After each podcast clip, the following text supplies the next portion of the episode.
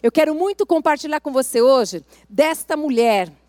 Essa mulher que é uma bênção de Deus mesmo. Diga assim: aquela que fez parceria com Deus. Isso, amém, glória a Deus. Quem é essa mulher? Joquebede. Essa mulher fez parceria com Deus. Nós vimos aqui muitas mulheres que Deus não tinha o plano para elas daquela maneira, mas elas pegaram e escolheram um caminhozinho, ó, para a direita, para a saída para a direita. Era o plano delas, e ok. As circunstâncias das nossas escolhas, todas elas, sejam boas ou ruins, a gente colhe. Não é assim que a palavra diz? Tudo que a gente semear, certamente a gente colherá. Então, a gente viu isso em algumas das mulheres da Bíblia. Se você pegar as palavras, você vai ver exatamente isso. Mas eu quero dizer dessa mulher que escolheu seguir o plano de Deus, que não colocou a mão, que não falou: Olha, Deus, tá, oh, Deus você não está vendo. Ó oh, Deus, eu vou ter que dar uma ajudinha para o Senhor. Não, não, não, não. Ela, ela fez algo maravilhoso. Ela confiou em Deus. Joquebede é aquela mulher de fé. Aquela mulher que entrou para a galeria dos homens de fé. Lá. O nome dela não está escrito, mas você vai ver que eles estão relatando a respeito dela. Então eu quero apresentar para você essa mulher. Essa mulher Joquebede, aquela que fez parceria com Deus. A primeira coisa, o nome de Joquebede, o que, que significa? No hebraico, o nome de Joquebede significa glorificada por Deus, ou Yahvé é a glória. Então, imagina o nome, glorificada por Deus. É lindo demais. Agora, na palavra, no livro de Êxodo, capítulo 2, no verso 1 a 13, nós já dissemos que esse livro de Êxodo, ele trata a respeito, todo o tempo a respeito de salvação, das mais diversos tipos de salvação. E Êxodo, capítulo 2, no verso 1 a 3, diz assim: Um homem da tribo de Levi casou-se com uma mulher da mesma tribo, e ela engravidou e deu à luz um filho. Vendo que era bonito, ela o escondeu por três meses. Quando já não podia mais escondê-lo, ela pegou um cesto feito de junco e o vedou com piche e betume. Colocou nele o menino e deixou o cesto entre os juncos à margem do Nilo. Vamos orar. Fecha os teus olhos. Espírito Santo de Deus que está neste lugar, nós nos submetemos à tua vontade, à tua verdade. Nós pedimos que o Senhor continue ministrando ao nosso coração a tua palavra. Que cada coração aqui seja como aquela terra fofa, fértil, aquela terra onde quando a semente chega, Senhor, em nome de Jesus, ela encontra ali o lugar, ela encontra as vitaminas, as proteínas para ela germinar, para ela crescer e para ela dar fruto. Que seja assim o nosso coração, que o nosso coração esteja quebrantado para receber a tua palavra e que verdadeiramente dê fruto. E sabemos que o fruto não é para nós, mas o fruto é para o outro. A árvore sempre dá fruto para que o outro seja beneficiado. E assim, as pessoas na nossa vida também. Obrigada pelo fruto que nós muitas vezes nos servimos de outras pessoas, Pai. Obrigada, Deus, por ensinar-nos através de outras vidas, Pai. Obrigada, Pai amado, pela tua palavra que é poder, em nome de Jesus. Amém? Aleluia. Tem também alguns versículos que me chamaram a atenção, eu quero ler, quero ler para vocês. Em Êxodo ainda, capítulo 6, no verso 20, diz assim: Arão, vocês viram aqui em Êxodo 2, 1 a 3, não falou o nome de ninguém, né? Olha só. Agora aqui no Êxodo 6, verso 20 diz: Arão se casou com Joquebede, irmã do seu pai. Então ele era o que dela? Exatamente, olha aqui. Não, sobrinho, né? Arão se casou com jo Joquebede, irmã do seu pai. E ela deu à luz dois filhos, Arão e Moisés. Arão tomou por mulher a sua tia. Isso está em Levítico, capítulo 18, no verso 12. O Arão tomou por mulher a sua tia Joquebede, que lhe deu à luz Arão e Moisés. Arão viveu 137 anos. Após o relato da história de Joquebede, somente nesse versículo é que nos é apresentado o nome dela e do seu esposo, que também era o seu sobrinho. A ordem de Deus proibindo o casamento entre parentes próximos só aconteceu mais tarde, tá? Aonde está isso? Levítico capítulo 18, no verso 12, nós acabamos ah, perdão, gente, perdão, perdão, perdão, que eu li errado, tá? Perdão. Essa palavra que eu vou ler agora está em Levítico 18, 12, tá? Não tenha relações sexuais com a sua tia, irmã do seu pai, pois ela é parenta próxima do seu pai. Então foi aí onde falou: opa, cessou essa história de casar irmão, tio, parente, né? Veio a lei, tá? Números 26, 59 diz assim: E a esposa de Arão se chamava Joquebede. Ela também era descendente de Levi, nascida entre os levitas na terra do Egito. Arão e Joquebede eram pais de Arão, de Moisés e sua irmã Miriam. Eu trouxe diversas, é, para vocês, diversas citações para vocês observarem. Interessante, tem hora que nem aparece o nome, não é? Não aparece o nome deles, depois não aparece o nome de Miriam. E a Miriam, pelos estudiosos, ela foi a mais velha, ela é primogênita, mas naquela época só era considerado primogênito homens contados, né? As mulheres não se contava. Então, naquela época, aí você encontra em outras versões a respeito do nome de Miriam. É interessante tudo isso, é importante a gente saber o contexto de tudo isso também, tá bom? Então, vamos lá. Joquebede. A primeira coisa que eu quero que você saiba é que ela, Joquebede, era uma mulher de fé. Então, ela cria nesse Deus que diz: Eu sou o que sou, Yahvé. Ela cria dessa maneira. O pai dela, Levi, eles eram da mesma tribo, tribo de Levi. Irmãos, Gerson, Coate e Merari. O esposo, o Arão, que era o filho do Coate. Ou, é, a pronúncia não sei se é bem essa, mas vocês entenderam, amém? E aqui ela teve filhos Miriam, o Arão e Moisés. E ela teve noras. A esposa de Arão, o nome não é mencionado. Zípora é a Cuxita, que é a esposa de Moisés. E ela também teve netos, Nadab, Abiú, Eleazar e Itamar, que são os filhos de Arão. Gerson e Eliezer, filho de Moisés. Pessoas envolvidas, vocês vão ver na história, Faraó e também a filha de Faraó. E o povo de Deus, por causa da sua rebeldia perante o Senhor, tornou-se escravo no Egito. Nós vimos na semana passada a respeito das parteiras. Nós falamos a respeito dessas parteiras no Egito.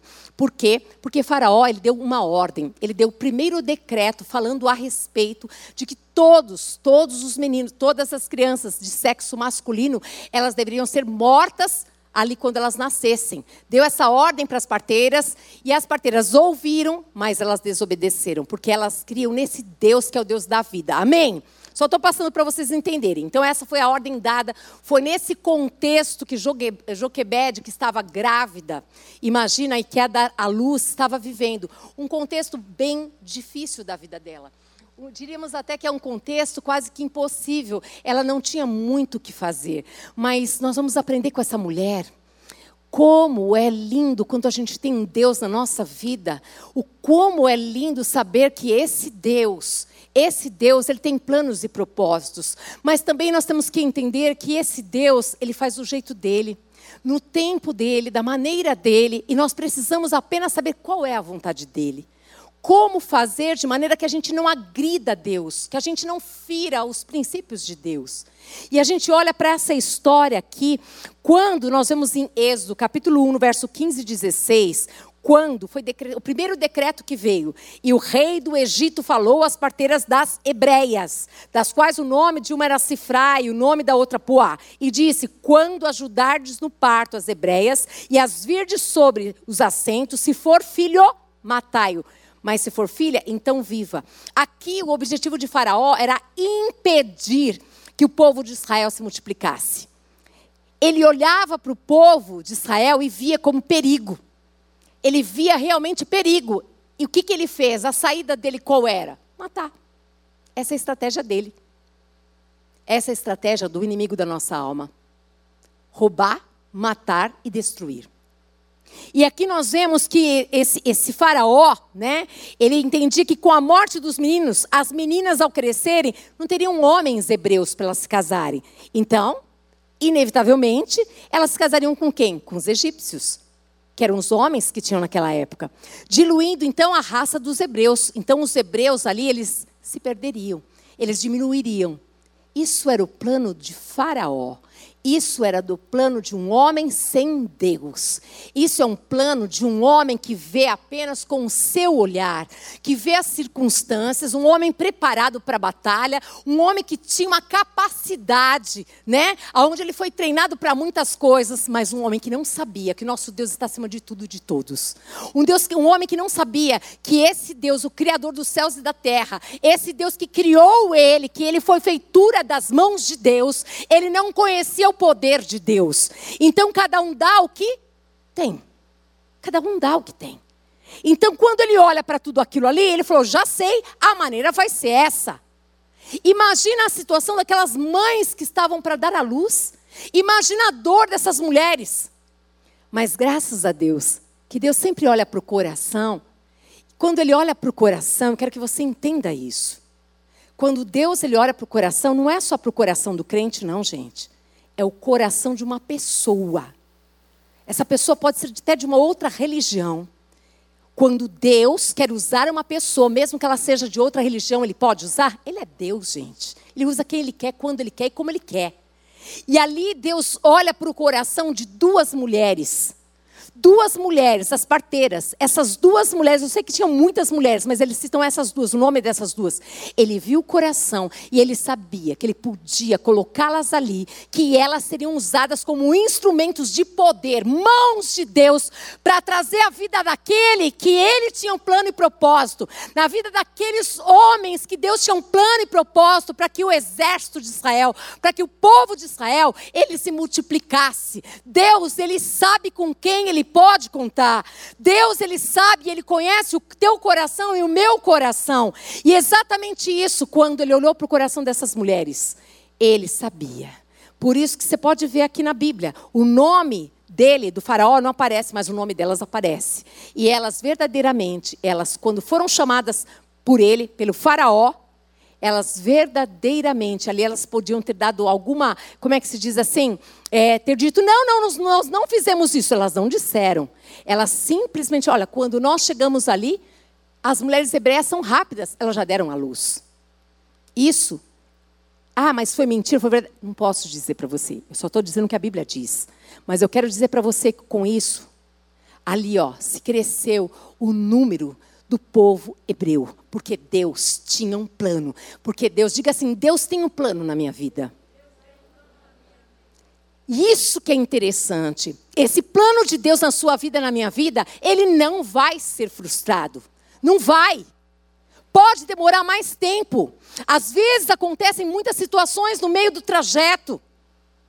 Às vezes, como se você olhar para algumas mulheres lá atrás, você vai ver que elas pegaram à direita um caminho que não era o caminho de Deus, que Deus não escolheu aquele caminho, mas foi escolha. Mas ele não desistiu de ninguém, ele não desiste de você. Ele não desiste dos planos dele. Amém? Vamos continuar aqui. Então você já entendeu tudo isso, amém? Aleluia. O inimigo, eu quero dizer uma coisa para você que me chama muita atenção. Vocês acham que o inimigo somente naquela época que ele estava tentando destruir aqueles que acabaram de nascer? Eu quero dizer para você que infelizmente não. O inimigo, ele quer destruir aquela criancinha pequenininha, aquele bebê, aquela criancinha de um aninho, de dois aninhos, de três, de quatro, de cinco, de seis, não tem idade. O plano dele é matar espiritualmente todos aqueles que vivem, aqueles que nascem, porque ele sabe muito bem que Jesus Cristo veio para dar vida e vida abundante mas ele também sabe quem ele é, e ele sabendo quem ele é, ele faz aquilo que ele, ele, ele, ele sabe que ele veio fazer aqui: roubar, matar e destruir. Então, esse plano que começou lá no Egito, aonde o, o propósito era destruir as criancinhas, os recém-nascidos, infelizmente esse plano não acabou por lá. Ele continua investindo pesado na vida das nossas crianças ele continua investindo pesado para destruí-las para acabar com elas, para que elas não cresçam, para que elas morram espiritualmente e continuem mortas. Mas eu quero dizer uma coisa para você. Se você é mãe, você tem o poder de Deus, querida. O poder de Deus para aqui não, Satanás, aqui você não vai tocar. Aqui você não vai tocar. E é isso que é glorioso e é poderoso. Nós vemos na palavra de Deus uma mulher de fé que vai nos ensinar muito nessa tarde. Eu sempre gosto de dizer assim, essas mulheres que nós temos conhecido, se coloque no lugar delas. Como é que você agiria naquela situação? Sempre pense dessa maneira. Então vamos conhecer um pouquinho mais também a respeito, né? Então o inimigo tem procurado destruir a vida dos nossos filhos antes deles crescerem. Ele tem, e depois que eles cresceram, ele continua. E adultos, continua. Quem tem nas mãos o poder? A pergunta que eu quero fazer para você: quem é que tem nas mãos o poder de colocar o inimigo para correr da vida dos seus filhos, da sua casa? Quem é? Você. Você tem o poder. Você tem o poder de colocá-lo para correr.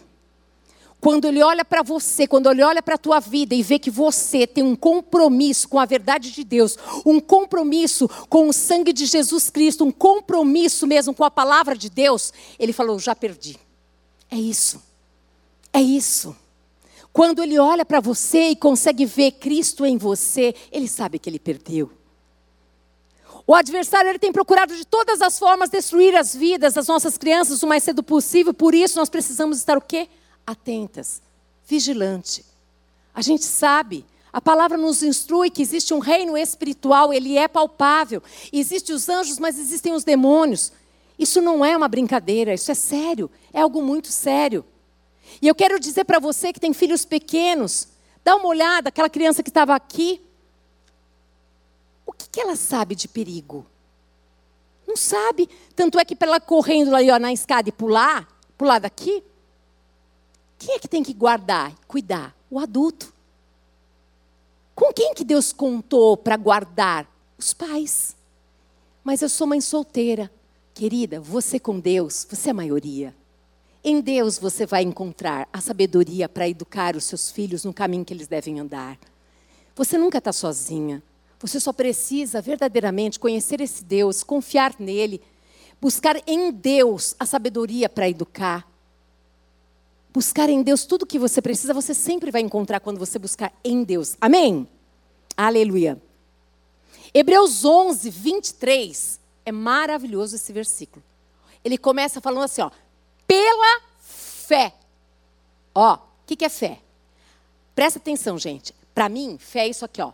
Fé é algo em movimento. A fé, ela não é só algo falado. A fé é algo praticado, é algo vivido, é aquilo que eu acredito. Eu não estou vendo pelos olhos carnais, mas eu acredito que vai acontecer. E aí, quando eu acredito que vai acontecer e eu vejo que eu tenho que fazer alguma coisa, eu faço a minha parte. E aqui diz que pela fé, os pais de Moisés. Era só ela aqui? Aqui não. Pela fé, os pais de Moisés. Eles estavam o que aqui? Em acordo. Por quê? Olha aqui que diz. O esconderam por três meses. Gente, peraí. Peraí. Você já viu o bebê alguma vez? Pensa agora num bebê. Pensa, um bebê, um bebezinho. Um bebezinho chora. Um bebezinho, ele solta aquele cheirinho ruinzinho. O bebezinho arrota, ele ri, ele brinca. Agora diz aqui que pela fé, os pais eu fiquei meditando nessa palavra eu achei interessante, porque ali fala os pais. Então significa assim, porque imagina um diálogo, vamos pensar junto comigo aqui. Um diálogo entre a Joquebede e o Arão. Eles ali estavam falando o que nós vamos fazer. O nosso bebezinho, olha, já foi livrado das mãos, né? As hebreias deixaram ele livre. Ele, ele foi dado para nós. E agora o que, que nós vamos fazer com ele? Como é que nós vamos cuidar dele? Como é que nós vamos fazer? Porque, ei, pensa que do lado ali, ó, aqui, ali, ali, ali, ali, tinham muitas mulheres que estavam chorando porque os filhos foram mortos. Imagina, imagina, não estou nem falando do soldado. Imagina se porventura tivesse, ali do ladinho deles mulheres que estavam chorando, gritando porque os seus filhos foram mortos, porque elas não esconderam. Se elas soubessem que ele estava ali, Imagina quantas coisas não deve ter passado na cabeça do Arão, na cabeça de Joquebede. Mas interessante, gente, a palavra de Deus diz que no acordo, é no acordo que Deus ordena a benção. Aqui diz que, olha, pela fé, Os pais de Moisés o esconderam por três meses, gente. É pela fé mesmo. Porque se alguém falasse, se eles falassem para qualquer pessoa dali, se eles chamassem ali o rabino, se eles chamassem ali, qualquer pessoa falar, impossível, sim ou não? Impossível, como que nós vamos esconder? Não tem como esconder. Está tudo cercado, se não é o soldado, é o vizinho, a vizinha que perdeu o filho, como é que nós vamos? É pela fé. O justo, ele anda pela fé. O justo, ele não se intimida com a situação mais difícil da sua vida, da situação impossível.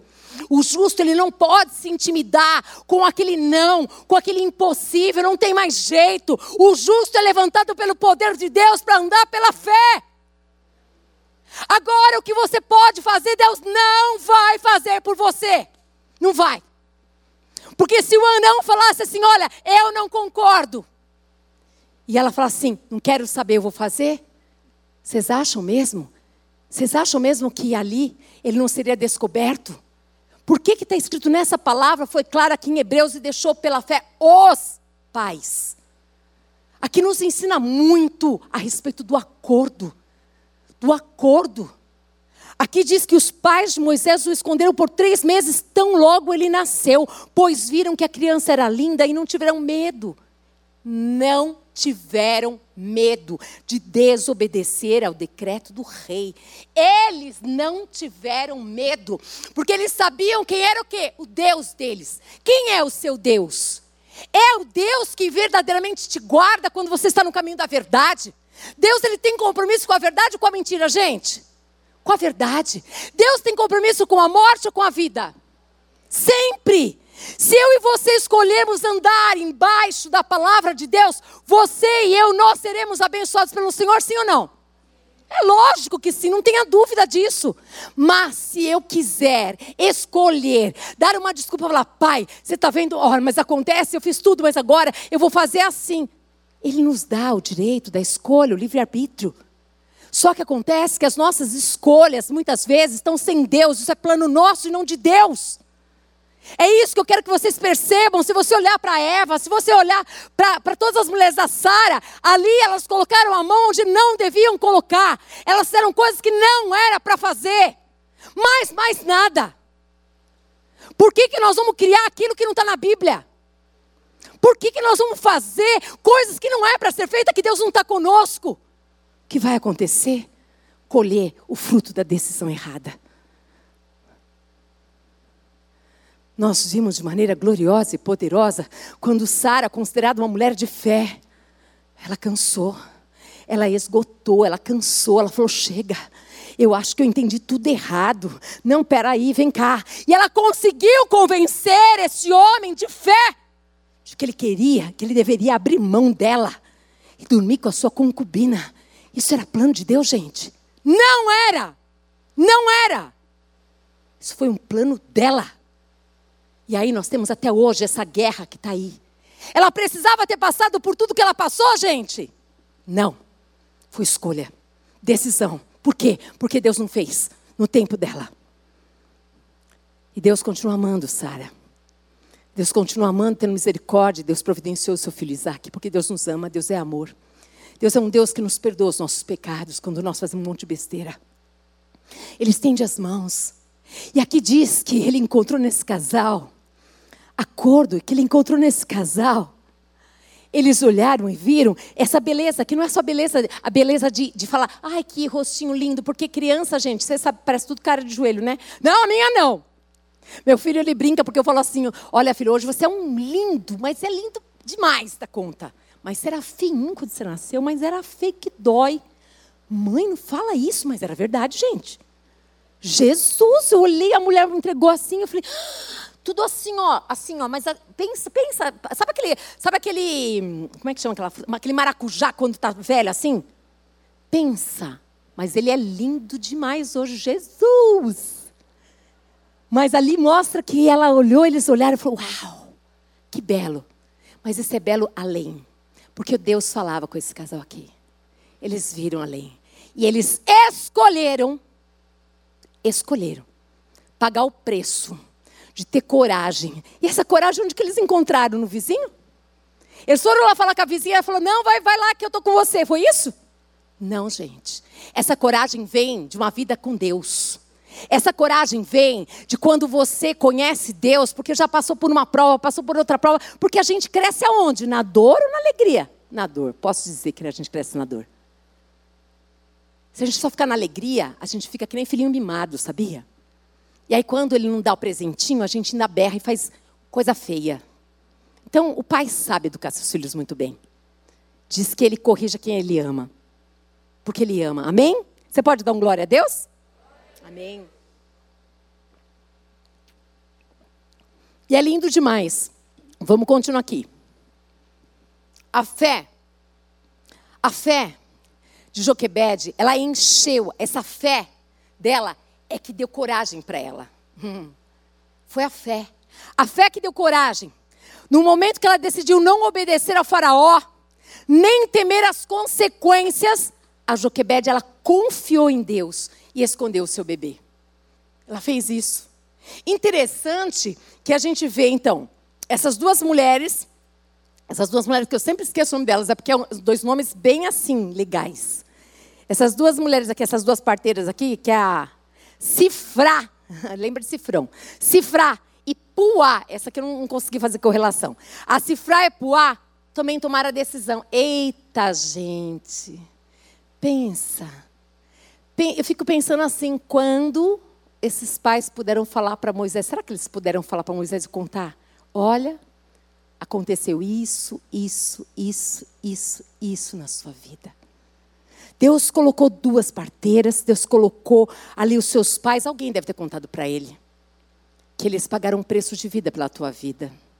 Eu não sei que história que você tem, mas eu sei que você sabe muito bem que você não é obra do acaso. Você não é. Por mais que o diabo diga que você é, você não é.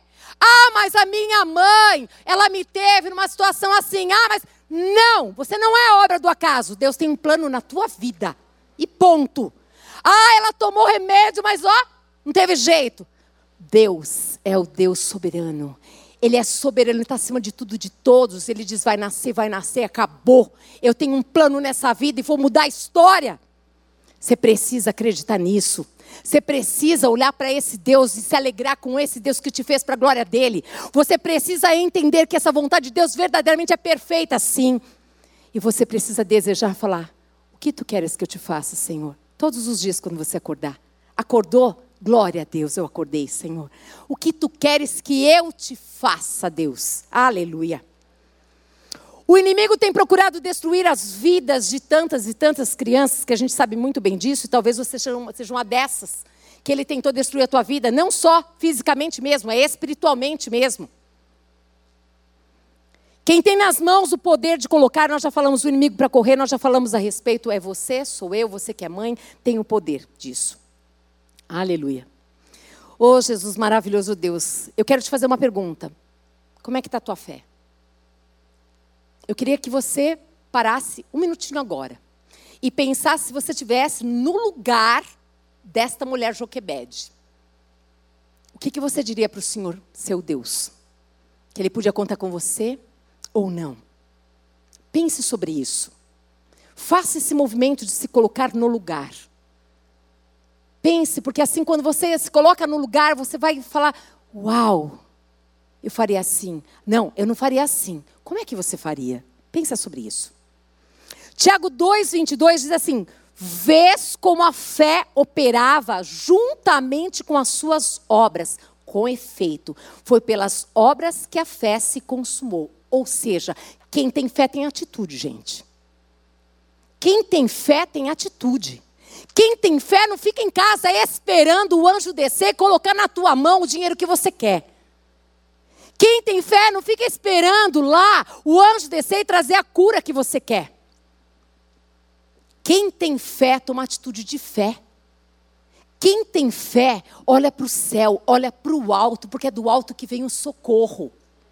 Quem tem fé acredita verdadeiramente que Deus está com você. E a única coisa que eu e você podemos fazer, Senhor, tem alguma coisa aqui que eu posso fazer? Se tem, me mostra. Se eu ainda não vi, me mostra, Deus. E nós vamos ver aqui como a gente aprende com Joquebede. Interessante isso. Fé é atitude, fé é algo em movimento. Fala comigo assim: a preocupação, ela termina onde a sua fé começa. Uhum. Preocupação chama-se pré-ocupação. Eu, antes de, eu estou ocupada em me preocupar com algo. Antes de eu ir para o Pai, eu coloco aqui e alimento a minha mente com um monte de tranqueira que o inimigo joga, lança. E ali eu começo a viver uma vida de dor, de enfermidade, de destruição. Não é assim? O diabo não, ele não faz muito bem o papel? Estou falando mentira, gente? Ele começa na mente lançando todos os impossíveis. Ele faz isso, a primeira coisa que ele faz é lançando os impossíveis, dizendo, jogando em, sobre você as culpas, as coisas. Ele vai lançando, vai derrubando você. E se você deixar, se você não colocar elas diante do altar de Deus, vai virar uma grande preocupação. E aonde tem uma grande preocupação, se não tiver fé, cada vez você vai pior. É isso ou não é? É assim. Diga assim comigo também. E a fé ela termina aonde a preocupação começa. Uhum. Então, a preocupação, ela termina onde a sua fé começa. Nessa tarde você vai sair daqui cheia de fé. Você vai sair desse lugar aqui e nós vamos aprender com Joquebed o que é andar pela fé. Nós vamos aprender que na nossa vida nós temos limites. Aquilo que nós podemos fazer vai até aqui, mas o que Deus pode fazer não tem limite, amadas. Não tem. Nosso Deus é, é, é um Deus todo-poderoso. Não dá para colocar ele no bolso e falar, fica aí. Não existe isso. Mas a gente precisa saber o que é que Deus conta conosco. É isso. Esconder, ali disse que eles esconderam Moisés durante três meses. O que, que é esconder? Eu fiquei pensando nisso, a respeito de. Hoje meus filhos são adultos, 33 e 30. Mas eu fiquei pensando, o que é esconder? Quando a gente esconde, é como se a gente protegesse, né? A gente protegesse do mal, a gente quer livrar, a gente quer esconder, quer trazer para perto. E o esconder, quando alguém esconde, é como se estivesse o quê? Protegendo, guardando, amparando. Então, esse esconder aqui de Joquebed é livrar do mal, é não expor aos perigos que estão ao redor. E eu queria que você que tem criança pequena, como é que você tem feito? Você tem escondido os teus filhos do mal? Ou você tem expostos, exposto eles ao mal? Quais as escolhas que você tem feito?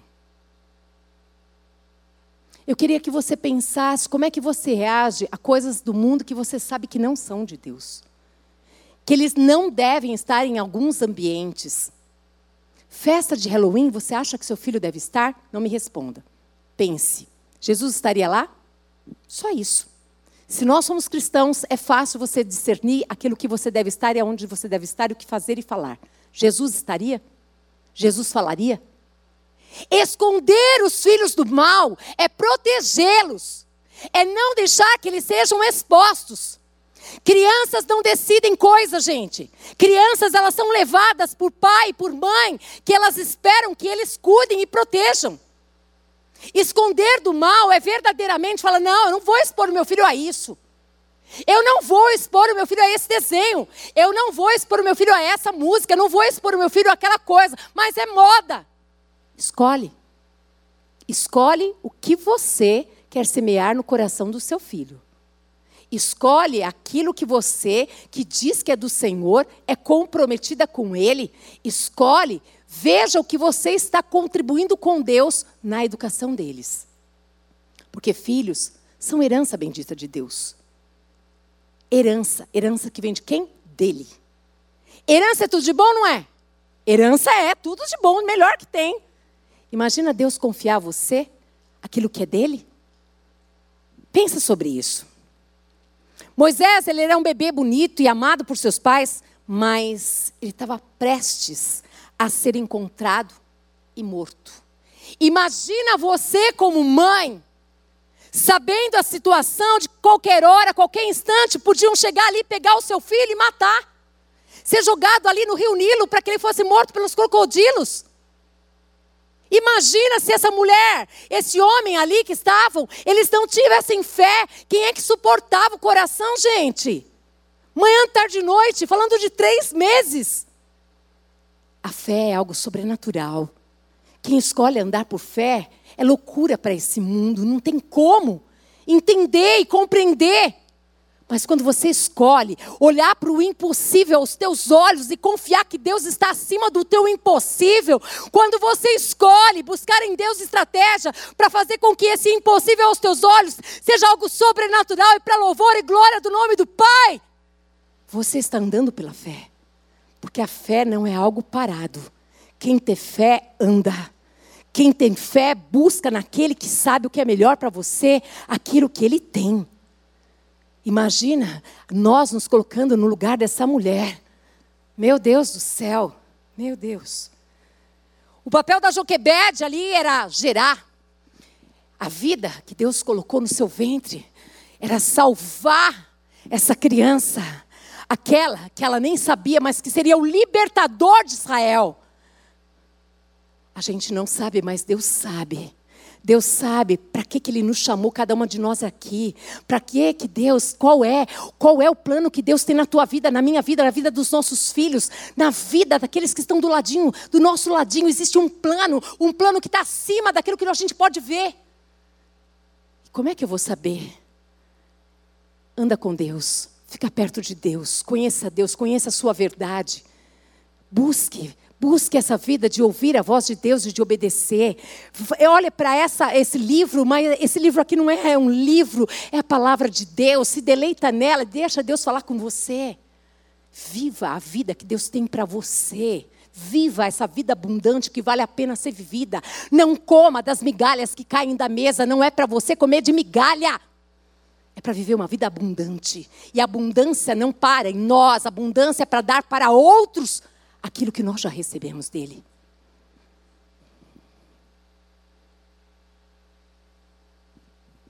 Essa mulher, a posição dela, escrava, hum, escrava. Escrava com Deus é poderosa no Pai. Não importa a posição social que você ocupe. Se você é filha de Deus, eu quero dizer para você, você é embaixatriz, é embaixadora do reino de Deus. Se olhe como tal. Levanta a tua cabeça e anda. Mas anda no poder de Deus. Anda na dimensão espiritual. Não anda com os olhos nas circunstâncias, porque as circunstâncias nos afundam, elas querem nos destruir. Mas Deus quer te levantar com poder e glória. Ele quer ser visto através da sua vida. É assim, é assim que Deus quer, é nessa dimensão que Ele deseja. Ela é escrava, ela era esposa, ela era mãe. E ela também foi ama. Já, já você vai entender. Oh, Jesus, meu Deus do céu. Diariamente ela tinha algumas tarefas, a Joquebede.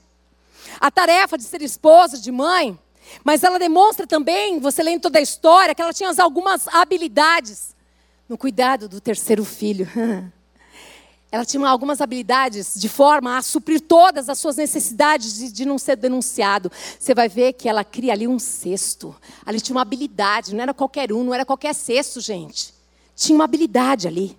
A gente vê através dessa mulher o amor, a gente vê o zelo, a gente vê a fé que capacitou ela a dar passos. Tudo isso, essa fé vem, essa coragem vem da fé, da fé em Deus. Quando a gente busca em Deus, a gente encontra coragem para vencer os nossos inimigos, os nossos dilemas, problemas e situações. A gente vê também o conhecimento de manufatura com palha de junco para fazer o cesto. A gente vê a inteligência na escolha do produto para ela vedar, para impermeabilizar o cesto, que seria colocado no rio, dentre outras atividades realizadas pela, pelas mulheres dessa época. A gente vê muitas coisas, a arte de tratar lã, fazer tecidos roupas. A gente via que ela era uma esposa dedicada e submissa. Ela era uma mulher proativa. Virtudes: mulher de fé, corajosa, habilidosa, inteligente. Aí vem o segundo decreto.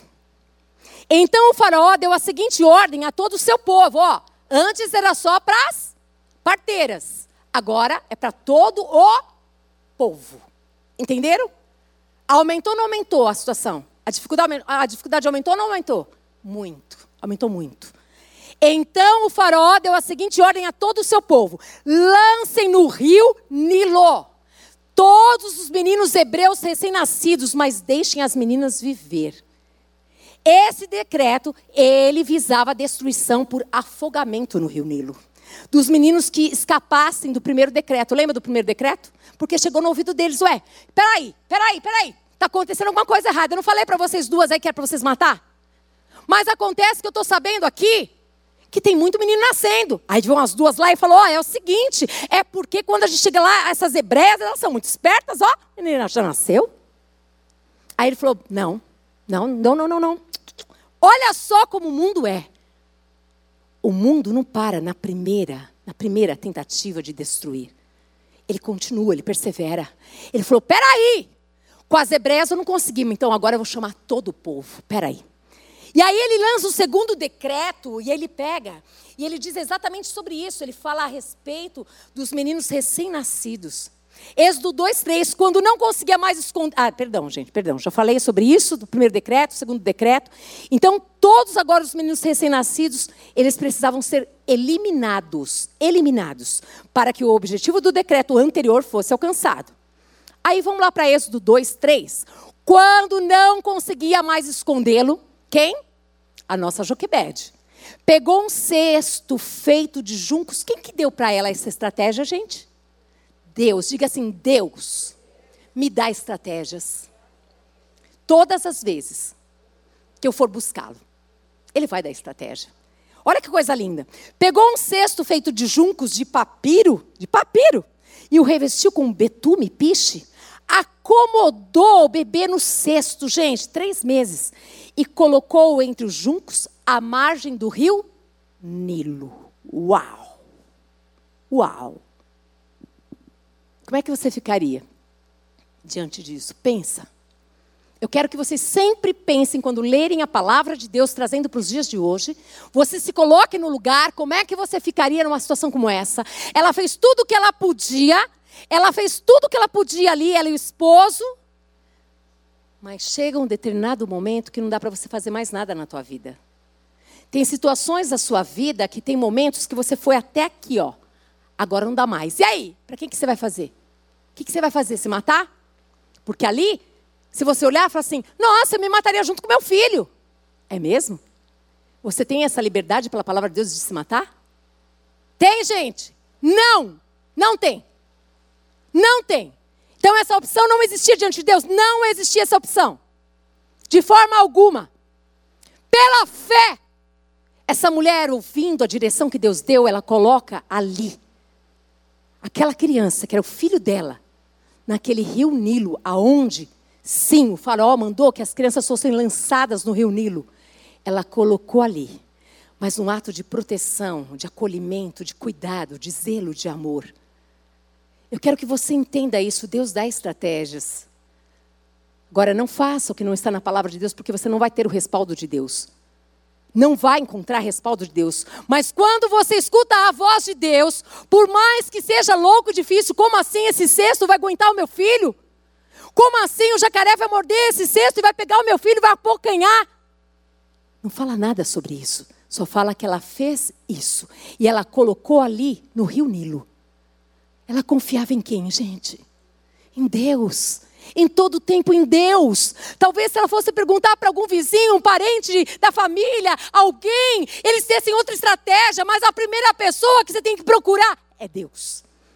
É a primeira pessoa. É em Deus, é na Sua palavra que você vai encontrar estratégia. É na palavra de Deus que você vai encontrar estratégia, direção, clareza. Não é em ninguém. Não é em ninguém, é em Deus. Aí Deus vai colocar pessoas para te ajudar naquele plano que Ele tem. É isso que ele faz. É desse jeito que ele age. Confia em Deus, confia em Deus, confia em Deus. Tira os olhos das circunstâncias e olha para o alto, que é do alto que vem o teu socorro. É desse, desse que te fez para a glória dele. Muitas situações em nossas vidas vai exigir-nos a confiar em Deus também. Quando nós estamos na parte inferior de uma escada, muitas vezes, nós não podemos ver o próximo passo, mas nós devemos confiar em Deus que existe, que Ele vai chegar a esse próximo passo. Ele vai chegar. Confia. No momento que os nossos sonhos parecem ter morrido, gente, nós devemos confiar em Deus. Deus não esqueceu de você, Ele prometeu, Ele nunca vou deixar você. Nunca. Não existe essa possibilidade. Eu nunca vou te abandonar. Quando confrontados com uma meta impossível, nós temos que confiar em Deus.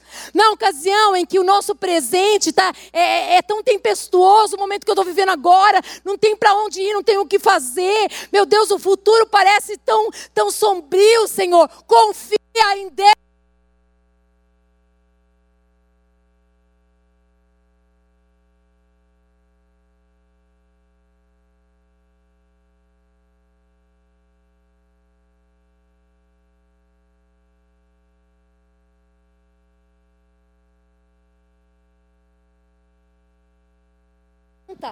Essa é uma obra de Deus. Essa é uma obra do Pai. A tua vida é uma obra de Deus.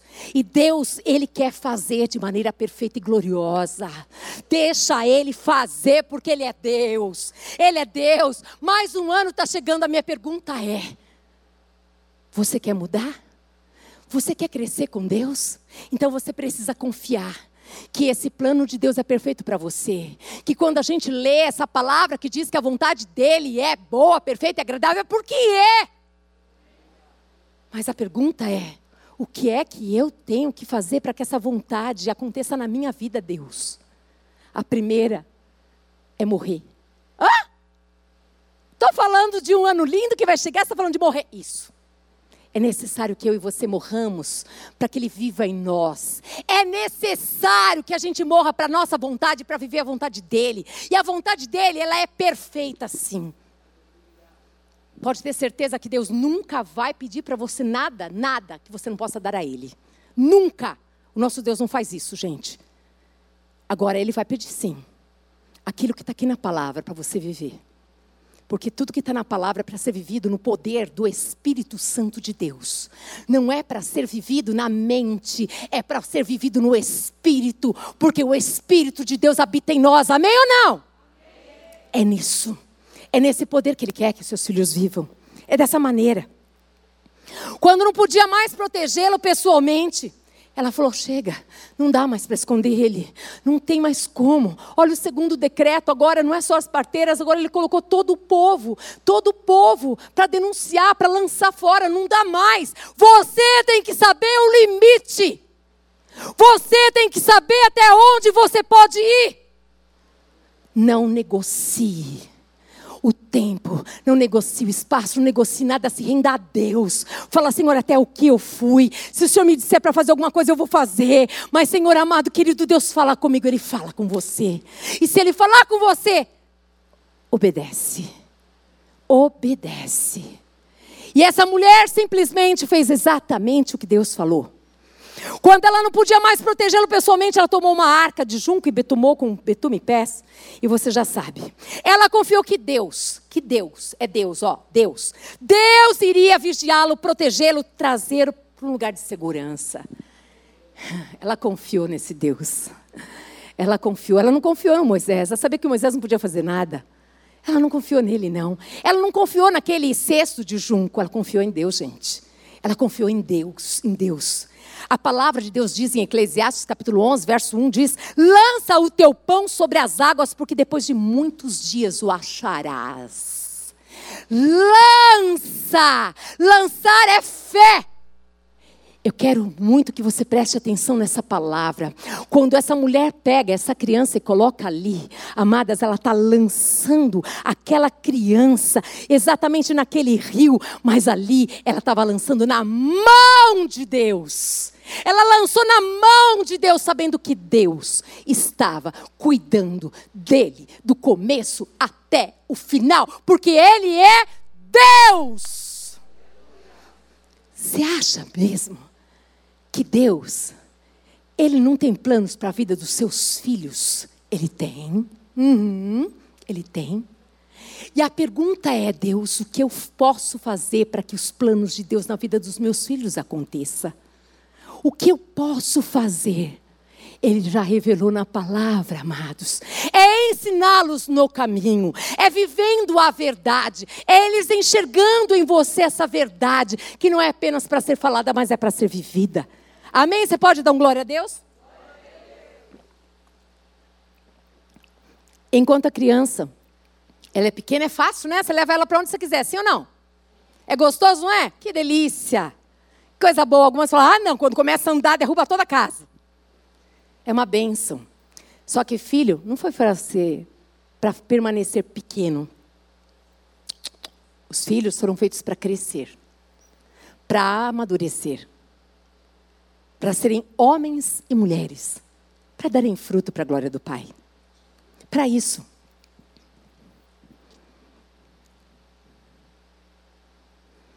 Eu queria muito que você pensasse a respeito Enquanto a criança é pequena, nós estamos com ela diante dos nossos olhos e o cuidado é mais fácil. Hum. Só que nós vimos aqui que chegou a hora que ela tinha que lançar. A palavra de Deus diz que os filhos são como flechas na mão do arqueiro, que você tem que lançar. Como é que você lança seus filhos? Palavra. Essa palavra profetiza a verdade na vida dos seus filhos. Profetiza a palavra de Deus sobre a vida deles.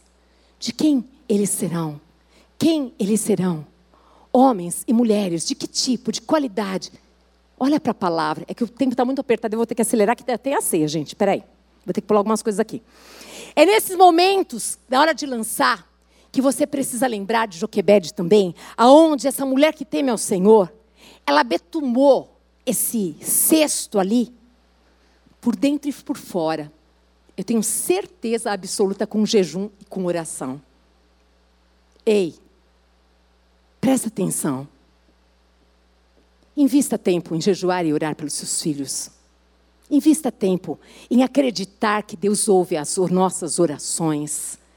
No tempo perfeito, Deus faz todas as coisas de acordo com a sua palavra gloriosa. Creia nisso.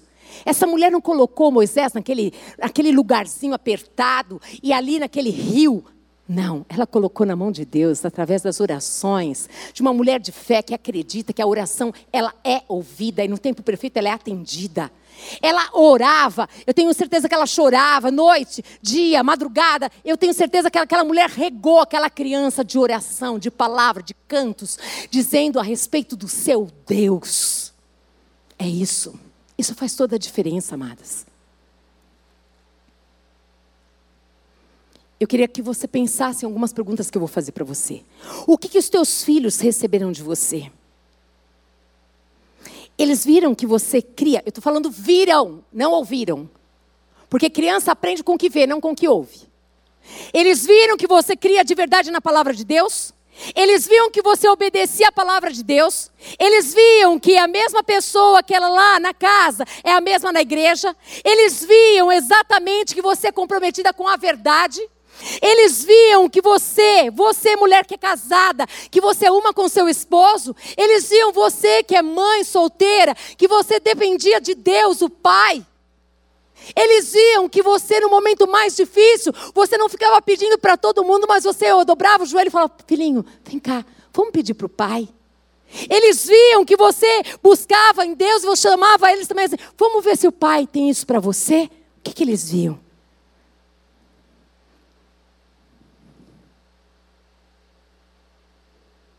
que é que eles viam? É necessário que essas crianças tenham o princípio no coração. Porque chega um momento que elas precisam ser lançadas. Elas não vão ficar conosco pequenininhas para o resto da vida. Não! Elas vão ser lançadas. E quando elas forem lançadas, é necessário que elas tenham a palavra no coração, porque é a palavra que vai ajudá-las a não pecar contra Deus. É a palavra que vai ajudá-las a dizer não às drogas quando ela está na escola, quando ela está no colégio, quando ela está na faculdade, quando ela está no trabalho e as pessoas ali chamam ela para: olha, vem cá, vem conhecer aqui essa droga. Olha, vem cá, hoje nós vamos num bordel. Não tem problema, vamos conosco. Você não vai estar tá lá.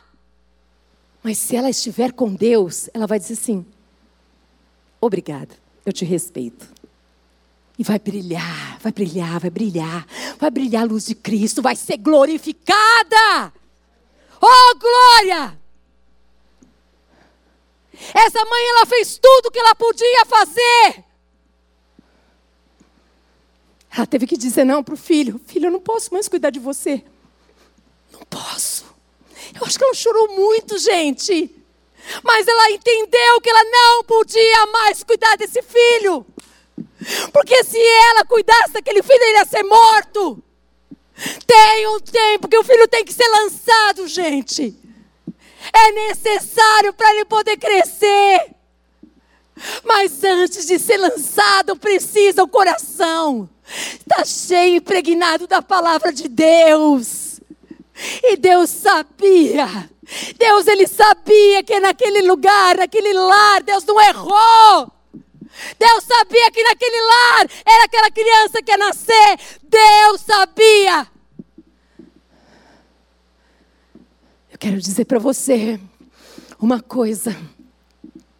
O tempo a gente não sabe, mas eu quero que você guarde essa palavra no seu coração.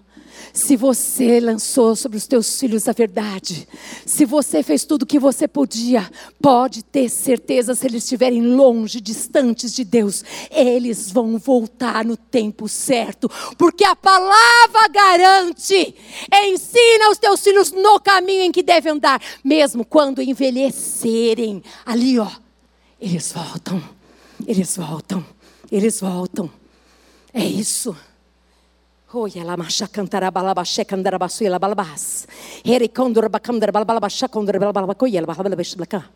Muitas vezes eles vão ter colegas, colegas que traem. Eles vão ouvir histórias terríveis. Eles vão ser convidados para muitas coisas terríveis, mas se eles tiverem a palavra no coração, querida, pode ter certeza que eles vão dizer não para tudo isso. É necessário. Quando essa palavra diz que você tem que lançar, é porque você lança confiando em Deus e confiando no trabalho que você fez. Que você fez. E é lindo demais, por mais que a gente erre, Deus não erra, nunca erra. Deus é um Deus perfeito. Quando eu olho, muitas vezes, quando eu olho para Adão e Eva, você fala assim: ei, eles escolheram, eles tomaram a decisão de se rebelar contra Deus. Deus errou na educação deles? Nunca. O nosso Deus é perfeito. Os filhos, eles têm direito a fazer escolhas como você também tem. E quando eles escolherem aquilo que não agrada o coração de Deus, você tem que continuar acreditando que a semente está lá dentro e que ela vai germinar e ela vai dar fruto. E essa mulher, para fazer tudo isso, hum, oh meu Deus do céu, Jesus da glória, vocês ainda estão aí, né? Fica aí, não me deixa aqui sozinha não, porque senão, ó, o pastor Tarcísio está ali me esperando. Peraí, pastor. Devemos criar os filhos ensinando a palavra cada dia, dando exemplo de fé. Provérbios 22, 6. Ensine os seus filhos no caminho certo e mesmo quando envelhecerem, não se desviarão dele. E o que fazer para que não se afoguem nesse rio, gente? Confiar no Senhor e confiar no que você ensinou. É aqui que nós devemos prestar atenção na atitude de Joquebed, quando ela não pôde mais esconder o seu filho Moisés, mas ela teve que lançá-lo no rio Nilo. Exatamente. Ela lançou, ela lançou na segurança do seu Deus. O sexto significava proteção, acolhimento, fé, cuidado. O grande desafio não é colocá-los no mundo, não é esse grande desafio. Mas é eles não se tornarem mundanos. João 17,15, Jesus, na sua oração, ele pede para o Pai: Não peço que os tire do mundo, mas que os proteja do mal, do maligno. Há uma segurança extraordinária, uma confiança singular. Parece até que Joquebed conhecia mesmo aquelas palavras de Abraão em Gênesis 22, 8. Deus proverá. E ela conhecia. Em quem que ela confiou? em Deus. Quem é que podia socorrer ela, gente? Deus. Quem é que pode socorrer? Quem? Deus. Quem é que poderia dirigir bem o destino? Aquela criancinha, o rio, a cesta, o futuro? Quem, gente? Quem? Deus. É certo que Joquebede conhecia Deus, em quem ela seria, ela era seriamente, ela confiava. Essa confiança pode ser aplicada à família no decorrer de cada dificuldade, da ansiedade, sabendo que Deus proverá, Deus proverá. Deus estava vendo o sofrimento de Joquebede e decidiu ampará-la, e certamente ele colocou em seu coração a certeza de dias melhores para o seu filho. E a paz de Deus surgiu em seu coração, dando-lhe tranquilidade e confiança. Eu quero que você saiba que em Êxodo capítulo 2, no verso 4 a 6, ali vem a provisão de Deus. A irmã do bebê, a Miriam, ela ficou observando a certa distância para ver o que aconteceria com seu irmãozinho. Pouco depois, a filha do faraó, sabe o que acontece? A filha do faraó, filha do faraó. Ela desceu ao Nilo para tomar banho. E as suas servas foram caminhar pela margem do rio. Quando a princesa, a filha do faraó, viu o cesto entre os juncos, mandou a sua serva buscá-lo. Ao abrir o cesto, a princesa viu o bebê. O menino chorava e ela sentiu pena dele. Deve ser um dos meninos hebreus, disse ela. Ei! Deus pode usar quem Ele quiser na sua vida. Até aquele que não crê no mesmo Deus que você.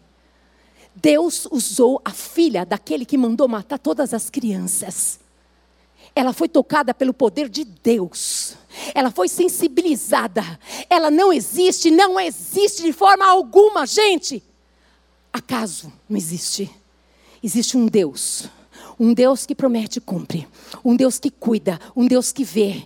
Deus viu que aquela Joquebede não aguentava mais, não suportava tanto choro, dor. Deus vem e provisiona. Coloca Miriam, tinha 12 anos de idade na, naquela época, Miriam.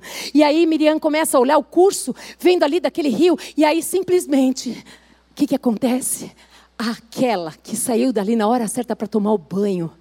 Deus sabia que ela ia se mover, to tomar banho ali. Aí Deus toca no coração e ela olha. Falou: com certeza, é um filho de Hebreu. Ela sabia que era.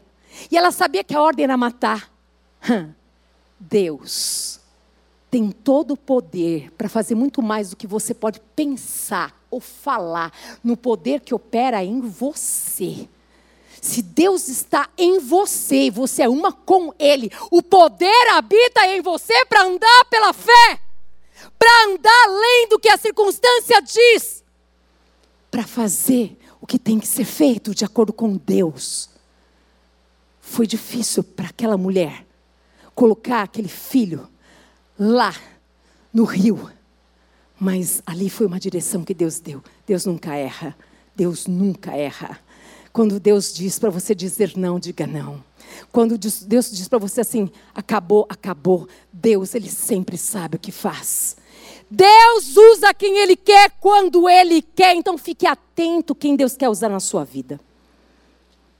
Êxodo 2, 7 a 9 diz assim: então, disse a sua irmã, a Miriam, a filha de Faraó: Queres que eu vá chamar? Olha a Miriam que esperta Deus sabia que podia contar com uma criança, Deus pode contar com uma criança, com um adolescente, com um velho, com quem Ele quiser para falar comigo e com você. Deus pode usar quem Ele quiser para te abençoar.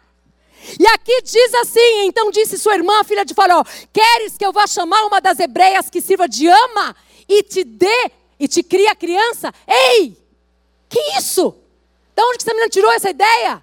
Que ousadia é ela de oferecer alguma coisa para a princesa?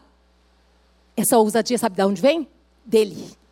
A ousadia vem dele. Abre a boca que eu te encherei. Mulher, se você quiser agradar o coração de Deus, para de desculpa que você não sabe falar direito. Para de desculpa que você não conhece a Bíblia. Apenas abre a tua boca e fala. Nunca mais diga eu sou pequena, tadinha de mim, você não era tadinha coisa nenhuma. Você é filha de Deus, você é embaixadora do reino do Pai. Basta apenas você buscar em Deus e você sempre vai encontrar uma palavra para dar ao coração daquele que está necessitado, que está precisando. A sabedoria veio do céu sobre aquela criança porque Deus olhou para o coração. Deus colocou aquela criança num ponto estratégico. E ela falou dessa maneira. E sabe qual foi a resposta? Respondeu-lhe a filha de Faraó: Vai! Saiu, pois, a moça, ó, ó, correndo. Saiu, pois, a moça e chamou quem? A mãe do menino, gente. A mãe do menino, gente. Oh, glória! Vamos dar glória a Deus, gente! Oh, aleluia!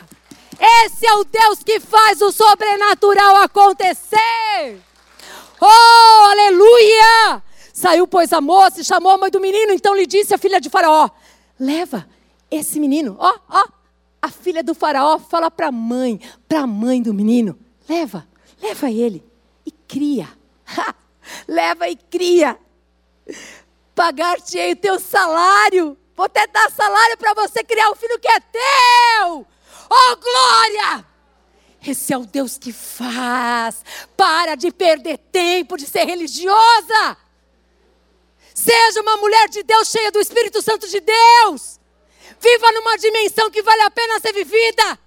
Não coma das migalhas que caem da mesa, mas se sirva no banquete do Pai todo dia. Na presença dele você vai encontrar força, coragem, ousadia para andar uma milha, duas milhas sobre as águas. Oh, aleluia,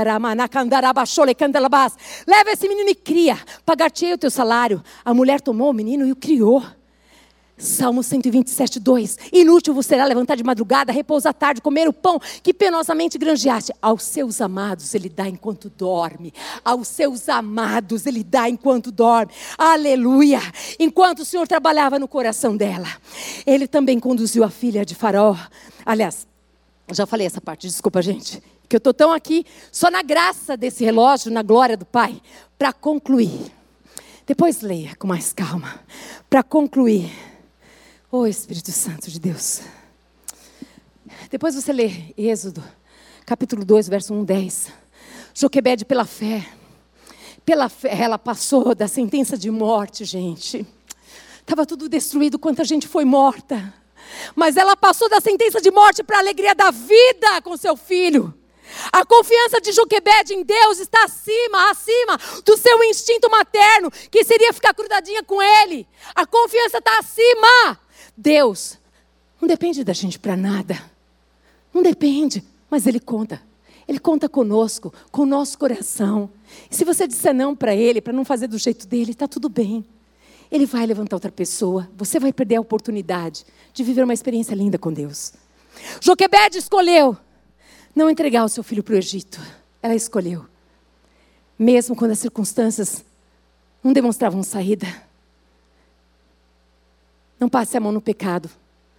Não alimente os, os pecados dos seus filhos. Não faça isso.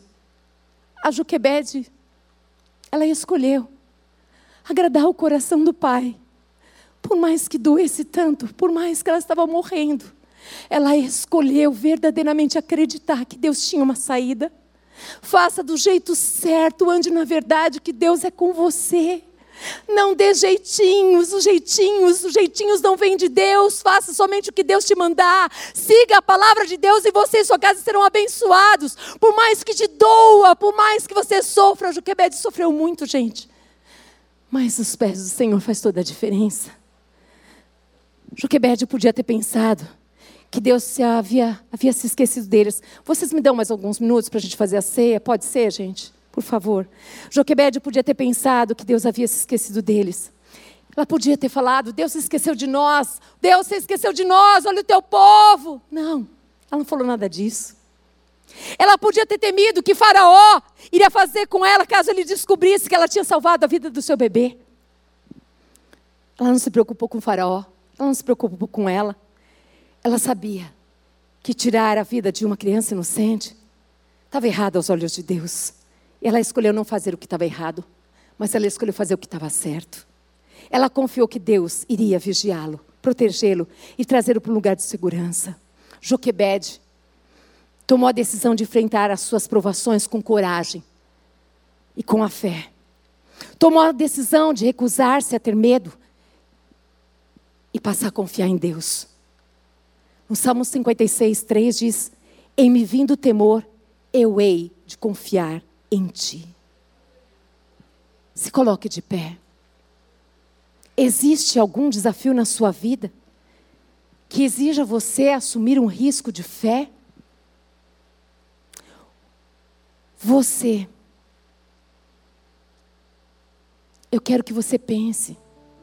Você que muitas vezes está enviando o seu filho para uma escolinha, para uma faculdade, para um trabalho. Você que está lançando o seu filho num casamento, para servir a Deus num campo missionário, para uma outra cidade, para outro estado. Tenha fé em Deus. Tenha a mesma fé que Joquebede. A fé que lança o pão sobre as águas. A fé que confia em Deus. Confie em Deus. E você vai colher os benefícios e as bênçãos de assumir um risco de fé.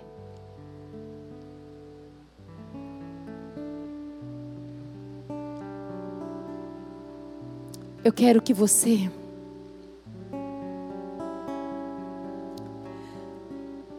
deixe que o Espírito Santo de Deus ministre no teu espírito essa palavra. Você que não é mãe, você que está vivendo uma circunstância tão difícil, e mesmo você que é mãe também, mas não é um problema com filhos, mas é uma outra área da tua vida, não importa. O que importa é você saber o que é que Deus quer de você nessa situação impossível para você. Ele quer que você creia. Ele quer que você creia. Se você está neste lugar e você quer e você deseja sair desse momento onde você, onde você está, aonde muitas vezes a coragem está faltando. Está faltando obediência, submissão a Deus, a sua verdade. E você deseja ser renovada com essa fé, saia do seu lugar. Nós vamos orar aqui pela fé. Pela fé, porque essa palavra é o poder de Deus liberada nos corações. E ela vai germinar e ela vai dar fruto para a glória do Pai. Aquilo que é impossível para você, para Deus. Deus não existe impossível. Não existe nada impossível. E Deus quer que você enxergue as circunstâncias como Ele enxerga. Ele quer que você enxergue as circunstâncias como um momento momento aonde você e ele andarão grudados, andarão juntos, andarão ali. Espírito Santo, guarda, oh Deus, ai, oh, amado Deus, amado, amado Deus, amado Deus. Amado Deus. Espírito Santo, Espírito Santo de Deus que está neste lugar, que está contemplando aqui cada coração, Senhor que está olhando, Pai amado, para cada uma dessas circunstâncias mais difíceis da vida de cada uma das tuas filhas, circunstâncias de dores, de aflição, circunstâncias de choro, circunstâncias, Pai amado, querido Deus, aonde elas não conseguem ver saída, que em nome de Jesus Cristo, Pai amado, os olhos delas se abram para ver, Pai amado, a saída que o Senhor tem, elas sejam levantadas pelo poder de Deus com coragem, Pai amado, querido, para fazer aquilo que o Senhor quer que elas façam, Senhor, dá clareza para as tuas filhas, dá direção, Senhor amado, dá coragem, Senhor amado, dá obediência a elas, Pai, que elas escolham morrer para si mesmas, para fazer a Sua vontade, que elas escolham, Pai amado, que Deus viver aquilo que o Senhor tem para elas, Pai, Pai, tira todo o medo. Tira toda, toda a incredulidade, leva para a cruz, Pai. Leva todo medo para a cruz. Leva, Senhor amado, a angústia. Leva, Senhor amado, querido Deus, a desesperança. Leva para a cruz, Pai amado, todo o sentimento que não provém do Senhor, Pai amado. Leva, Senhor amado, essa. Eh, Espírito Santo, Espírito Santo. Espírito Santo de Deus. Seremos abalados, não seremos abalados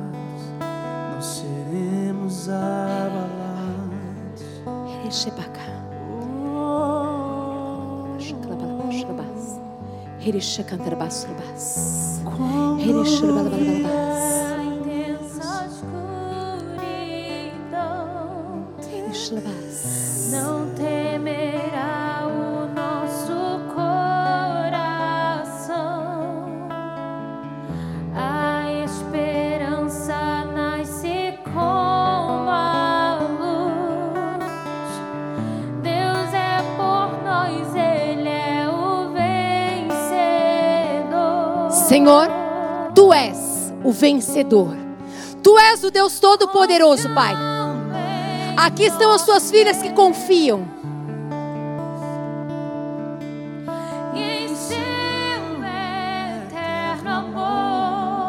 Sim, Pai. Levantas no poder de Deus, Pai. Levanta cada uma delas, Pai amado, na direção do teu Espírito, guiadas por ti, Pai. Em nome de Jesus, que em tudo elas dependam do Senhor, Pai. Coloca a palavra certa. Coloca, Pai. Coloca, Pai. Mostra, dá direção, dá clareza. Dá, Senhor amado, desejo e anseio pela tua presença. Pai amado, que Deus é por conhecer a tua verdade e serem praticantes dessa verdade. Senhor, eu oro também pelos filhos das tuas filhas, Senhor. Eu oro, Pai amado, para que elas creiam em Ti, Senhor amado, querido Deus. Que em nome de Jesus Cristo eles sejam guardados por Ti. Que eles, amado, sejam guardados pelo Senhor, Pai. Que o Senhor venha com a Tua graça sobre o coração delas, Pai. E que elas possam contemplar, Pai amado e querido Deus, que o Senhor é o Deus que cuida. O Senhor é o Deus que zela. Espírito Santo, Espírito Santo. Que essas mulheres sejam levantadas pelo poder de Deus, Pai. Para dizer não à sua vontade, sim ao teu querer, Pai. Em nome de Jesus, Pai. Que a vontade do Senhor, que é boa, perfeita e agradável, seja sobre a vida delas, meu Pai. Que o Senhor, Pai amado, dê a elas, Senhor, a oportunidade, Pai. A oportunidade de ver, Pai amado, que elas estão no centro da vontade do Pai. Que elas estão guardadas e protegidas por Ti, Pai amado. Que elas possam ser levantadas no poder de Deus. Olhar acima da circunstância, Pai. Em Teu nome eu peço uma fé em ação, uma fé em movimento, Pai. É no poder do Teu Espírito, Pai amado, que eu oro por essas mulheres. Para que elas se lembrem que olhando para o alto, é de lá que virá o socorro bem presente, Pai. E que em nome de Jesus Cristo, Pai, não sabemos o tempo que durará, mas elas verão, Pai amado, o fruto do trabalho delas, Pai. Eu abençoo essas mulheres para que elas vivam 2022 numa dimensão nunca vivida, cheias, transbordantes do teu espírito, dando fruto para a glória do Pai, sendo discípulas de Cristo e fazendo discípulos para Cristo, Pai. Que elas sejam adoradoras que te adoram, Espírito em verdade. Que elas sejam conhecidas como mulheres, Pai amado, sábias, virtuosas, mulheres que podem se confiar. Mulheres, Pai amado, que o Senhor olha para elas e pode contar com cada uma delas, com a boca dessas mulheres, com os olhos dessas mulheres, com os ouvidos dessas mulheres, Pai amado, com as mãos dessas mulheres, com os pés dessas mulheres. Que o teu nome, Pai, somente o teu nome, Pai, seja exaltado, engrandecido, em nome de Jesus. Aleluia! Oh Deus! Deus é por nós.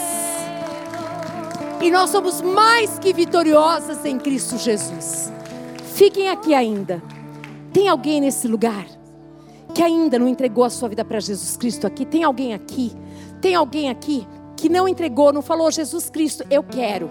Eu quero viver o que essa mulher estava pregando aí. Eu quero viver esse Deus que vai vai entrar na minha história, vai mudar minha história. Tem alguém nesse lugar? Se tiver, levanta a sua mão. Se tem alguém nos ouvindo, eu quero dizer para você agora. Creia com o coração que Jesus Cristo morreu, mas que Ele ressuscitou e que Ele te ama. Poder se sentar, amadas. E que Ele deseja que você viva uma vida, uma vida abundante. Se você deseja isso, a Bíblia diz em Romanos capítulo 10, verso 9 e 10, que basta você crer com o coração e confessar com os seus lábios. E Ele vai entrar, vai morar no seu coração. Vai ser o seu Salvador e Senhor da sua vida. Ore comigo assim. Vocês intercedem, por favor, em nome de Jesus. Diga assim: Senhor, nosso Deus e Pai. Eu creio que o Senhor Jesus Cristo morreu naquela cruz e que o Senhor ressuscitou. Que o Senhor está vivo. Eu quero entregar a minha vida para receber a sua vida, Jesus. Eu quero e eu te recebo como meu Salvador, como meu Senhor. Escreve meu nome no livro da vida eterna, em nome de Jesus. Amém. Aleluia! Vai aparecer na sua tela um telefone. Nos procure, nós queremos ensinar para você a palavra de Deus. Eu desejo a cada uma de vocês um 2022 guiado por Ele. Porque eu sei que eu e você, se for assim, nós seremos mais que felizes. Que Deus te abençoe. Pastor Tarcísio, por favor. Vamos cear, gente. Coisa linda. Vamos encerrar com essa ceia. Glória a Deus. Aleluia. Você pode dar uma salva de palmas para o Senhor? Amém? Glória a Deus.